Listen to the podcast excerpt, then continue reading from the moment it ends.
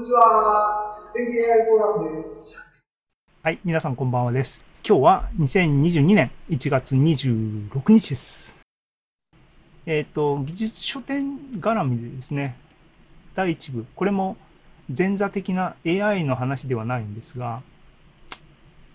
粛々と、えー、進めます。同人誌っていうものに対してですね、最近ちょっといろいろ今更なんですけども知ってる人っていうかね。僕があの文化教養から程遠い人間だったっていうだけのオチなんですけどもああ同人誌っていうのはこういうことかというようなあのなんだ認識に至ったのでその認識を皆さんと共有したいなという脱線パートで、えー、とちょっとあの共有したいなと思いますが、脱線その1ですね。同人誌とはっていう絡みで、柳田国夫。僕、柳田国夫って何も読んでないんですね。すげえ無無教養な人間なんですが、えっ、ー、と、はい。技術同、えー、書店といえば技術同人誌のマーケット。でね、えっ、ー、と、これが僕が同人、いわゆる同人誌活動っていうものに初めて足を踏み入れた、あの、ね、数年、えー、去年か、一昨年か、ですけども、それまでね、あの、同人っていうと、どういう認識を持ってたかっていう話ですね。そうすると、同人誌って言ったら二次創作系の漫画とかそういうのがいわゆる同人誌だなっていうふうにあの見てたっていうか聞こえてたっていうかそんな感じですね。で、コミケってよく僕はよく分かんなかったんですけどもそういうところでなんかやってる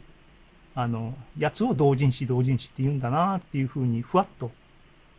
昔は思ってました。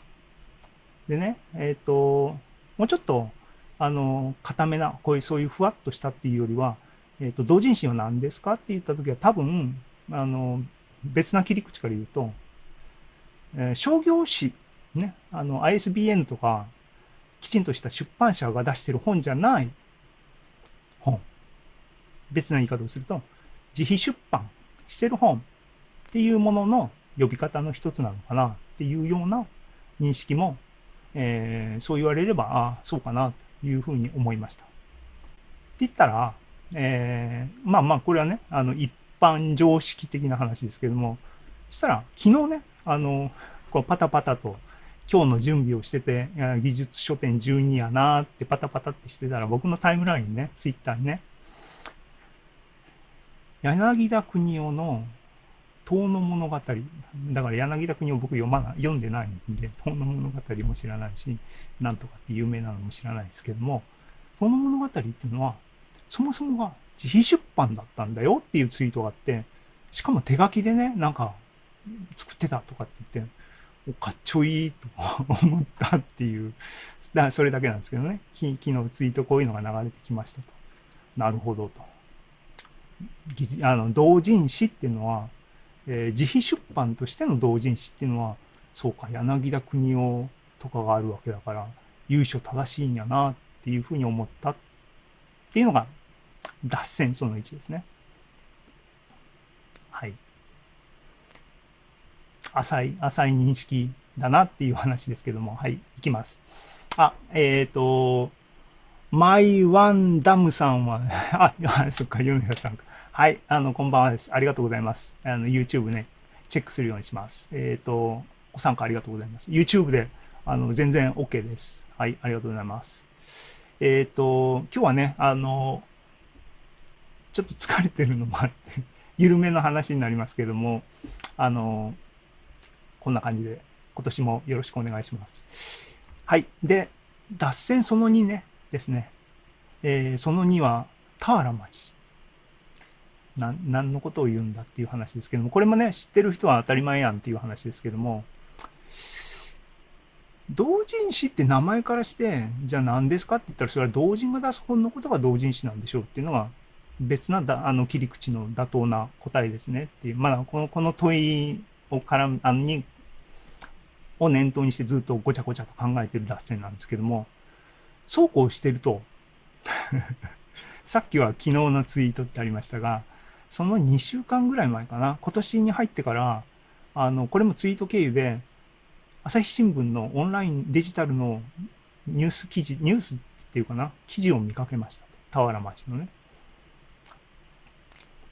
これね、あの、後でこの共有、えーコンテンツは、あの、いつもの場所にシェアしますので、で、リンク飛べます。なので、あの、スクショはこれだけで、ね、朝日新聞さんの、あの、コピーライトのコンテンツなのです。朝日新聞さんのサイトで皆さん読んでほしいと思いますが、えっとですね、田原町の記事があって、町さんの記事があってですね、なんか賞を受賞したらしいんですけど、朝日賞か、朝日新聞が出してる賞だな。だからどうっていう話でもないですが、えっ、と、歌人ですね。和歌ですね。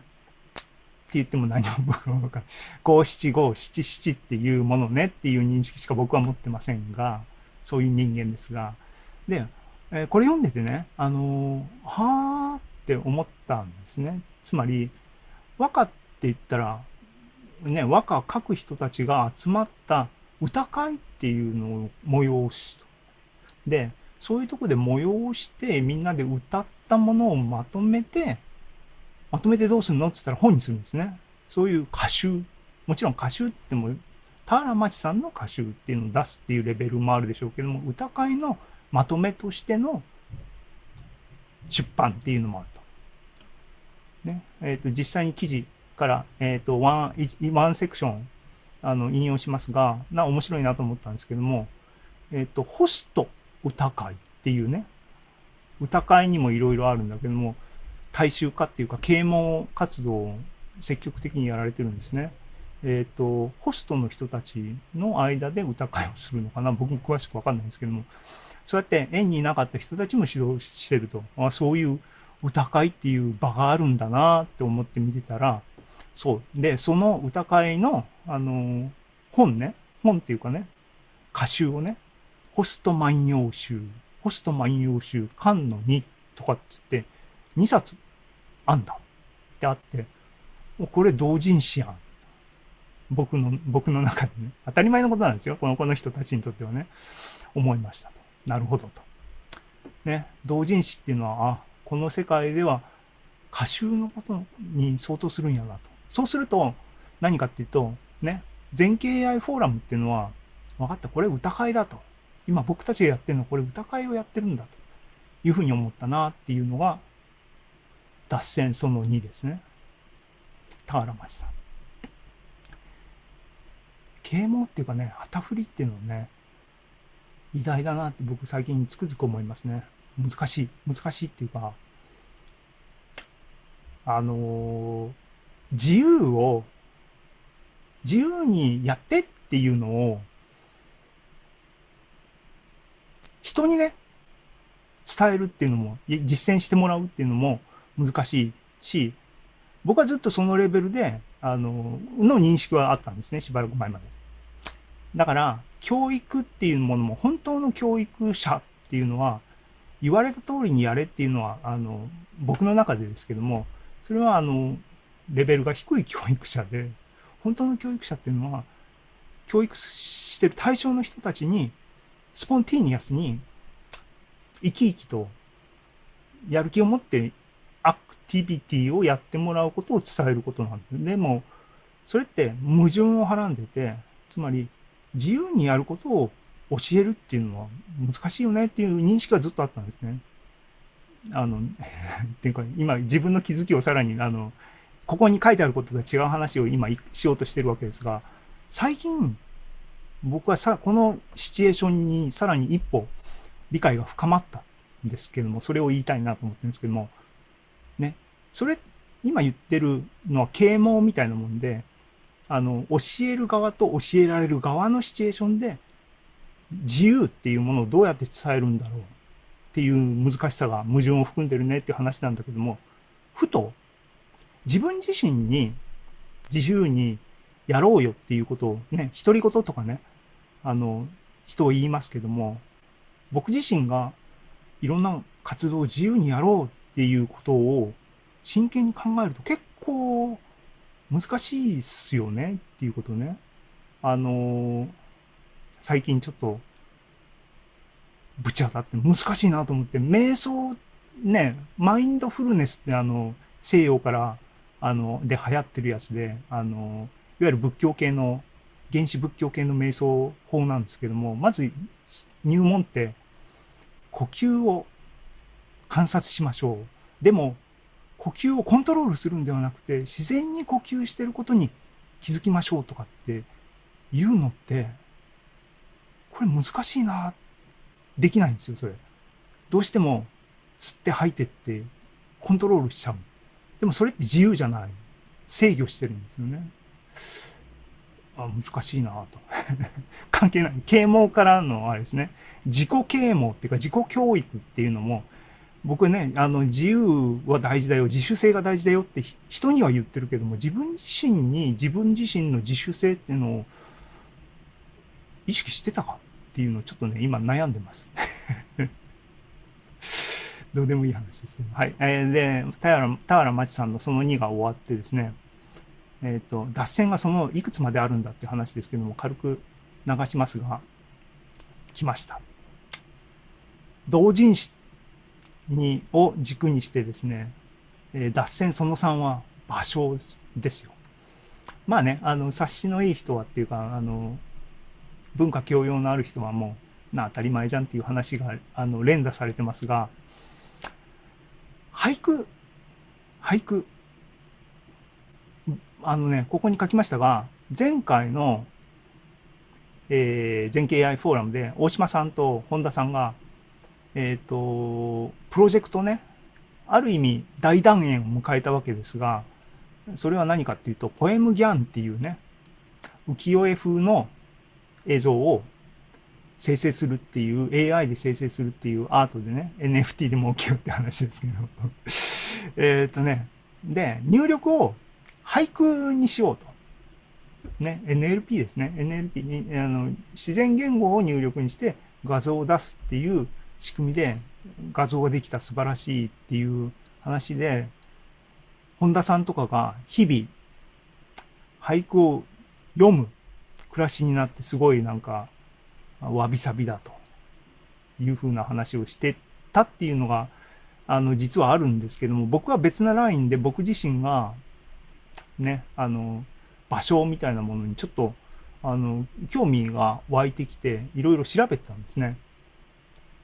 そうすると、これもあの知ってる人は知ってる話ですが、俳句の世界っていうのは、あの、和歌の世界とね、俳句の世界っていうのは僕はどういう位置関係にあのなってるのかきちんと把握してない外野の人間ですけども、なんかね、重なってるようで重なってないっていうか、重なってなさそうででも実は重なってるっていうか、よくわかんないんですけどもね、この、あの、面白いなと思ってるんですが、俳句の世界には、えっ、ー、と、俳句結社。なんかね、あの、仮面ライダーの世界みたいですけどね、俳句結社っていうのがあるらしい。集まりですね。で、俳句結社は、何をする結社かというと、句会を催すのが俳句結社の目的で、ね、歌会みたいなものですね。で、句会をした、なんで句会をするかっていうと、俳句を読むために句会をするわけですね。で、読んだ句を、あの、選んで、結社師っていうのを選者っていうか、あの、結社のリーダーがですね、まとめて発行する。つまり、結社イコール結社誌で、結社誌、雑誌が、えっ、ー、と、イコールその存在の、あの、アイコンっていうかな、あの、になってるらしい。なるほどと。同人誌っていうのは結社誌なんだということね。で、えっ、ー、と、で、結社のメンバーを同人と呼ぶらしい。で、リーダーじゃなくて、いや、これ僕あの、朝知恵ですよ。間違ってたら、詳しい人コメントください。で、リーダーが、線、あの、きちんとね、歌会を仕切って選んで、あの、まとめて出すのが、結社誌。リーダーのお冠がついてる同人誌。で、結社に集まってるメンバーって、フラットな同人っていう集まりで、俳句をまとめるような雑誌が同人誌っていう、あの、競技の同人誌結社誌っていうカテゴリーっていう認識もあるらしいと。ググったにわかの認識ですけどもね。あの、はい。らしいと。うーんと思ってて、ググってたんですけども、ウィキペディアにね、俳句結社はや、え結社誌のページっていうのがあるんですよ。びっくりした。で、ね、これ実際に行ったら、数えてないですけども、数えてないですけども、このメニュー降りてくんな。ページに行けないじゃないか、OK。ね。あいうえを書きかけこうっつって、これね、こんなに、ハイフンでそのままっていうのはそのまま続いてるんですね。歴史がありそうな結社もたくさんありますねっていうことで、僕の知らない同人誌の世界がこんなに広い世界があったんだっていうのが、その3のね、場所から広がった。つまり、同人誌っていうのは結社誌なんだ。つまり、全景 AI フォーラムっていうのは結社だと。ね。俳句じゃないんですけど、AI 結社だと。なるほど、と。その3でした。これで終わるのかと思ったら、一応長いですけども 脱線まだします。でね、あの、松岡聖子、なんか、あの、ファンシーな、あの、名前出てきますが、これ個人的な背景なんですが、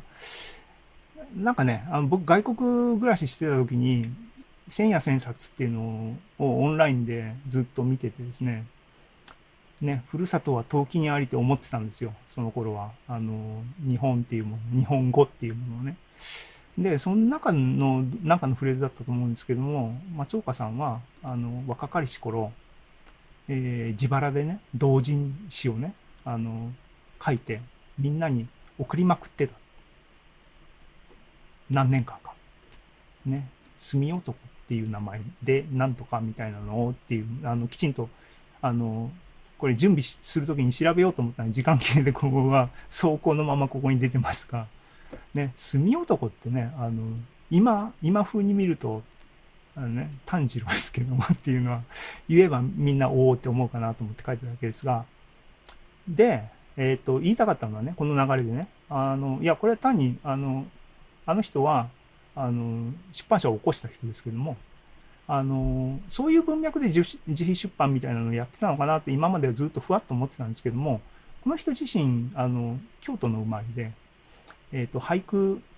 ね、この俳句結社とかそういう由緒正しい俳句の世界に、からに、あの、育った人みたいなので、っていうのは、いうので知ってたんで、今ね、俳句結社こういう風なんですよって、その中の同人誌っていうのは、活動っていうのは、彼らにとっては日常としてやってたんだよっていうのがあって、ああ、そういうつながりで自費出版みたいな方向に行ったのかなっていう、あの、あの納得っていうコメントですね、その4は。ふむふむと。はい。まだ続きます。この、これで終わりです。その後、ね、えー、僕何度か言及してる滝本さんですけども、えー、っと、言及してるって言ったように、2020年の6月の全景 AI フォーラムですね、もうズームになってから、4、5、6、3回目の時に言及しましたが、滝本さん。ね、えっ、ー、と、パート1って書いてありますが、友達がいるのかいらないのかっていう振りでですね、わーわー言ってましたが、ね、滝本さんの本をここで取り上げたんですね、この回で。えー、君に友達はいらないっていう本を取り上げたんですが、それの第一章のタイトルを見るとドーンとですね、うん、秘密結社を作れって書いてある。で、これを見て、おじゃあ前景は秘密結社、秘密結社だね。いうふうに2020年の6月に言った、い言ってました。ビデオを見ればわかります。はい。あの、なので、わーわー今までこうね、言ってましたが、あの、認識するまでもなく、全景 AI フォーラムはそうだったと。結社だったと。上 ね、丸く収まった、丸収まったってことでね。えっ、ー、と、どう収まったかっていうと、全景 AI フォーラムは結社だなっていう収まりで、あと、同人誌っていう活動ね、全景 AI マガジンとかやってますが、日本における同人誌っていうのは歴史が深いものなんだなっていうのを、今更一木健吾を認識したよ、と いう脱線でした。脱線でした。えー、ね、7時20分。いい感じかな。時間の流れ的にはね。っていうことなので、あのー同人誌っていうかね、全景 AI マガジンは、ね、あの、僕の熱が冷めたって言いながらですね、やんなきゃいけないなと思ってます。えー、ちょっと自分に鞭打つためにね、あの、あれしたんですけども、実は前回の、えっ、と、12月のはゲストとして、さっきも言ったように、大島さん、本田さん、あの、をお呼びして発表してもらいました。で、その場でね、あの、自分は、自分一人で発表した時は、きちんと原稿をうまくまとめられない、ずっとペンディング、ペンディングって言ってるくせに、大島さん原稿書いてくださいってこう気楽にね、お願いしてですね。で、大島さんはね、きちんと書いてくれたんですよ。ポエムギャンの原稿を。これチラ見せしますが、あの、チラ見せになってるのはですね、僕がザム2021年12月号をきちんと編集できてないから、チラ見せのまんまなんですけども、原稿もういただいてます。これ、あのね、俳句、ポエムギャン、俳句ギャンですけどもね、あの、命名はポエムギャンなんで、ポエムギャンと呼ばせていただきますが、交互期待です。あの、まとめます。で、あの、きちんと同人活動 頑張ります。っていうことで、えーっと、第1部終わりました。7時21分。ね。えっ、と、YouTube を、えっ、と、ポンポコさんです。こんばんはです。今年もよろしくお願いします。ありがとうございます。あんまりね、あの、僕は、無理しないようにしようかなと。ね、継続、継続が大事で、あのね、継続が大事で、あれどっかに書かなかったっけ？そうそうそう。僕の、あゆるくね、あの、で、燃え尽きないように、枯渇しないようにインプットに意識してやっていきたいなと思ってます。YouTube は6人の方ご覧いただいてありがとうございます。コメントをください。えっ、と、見るようにしますので。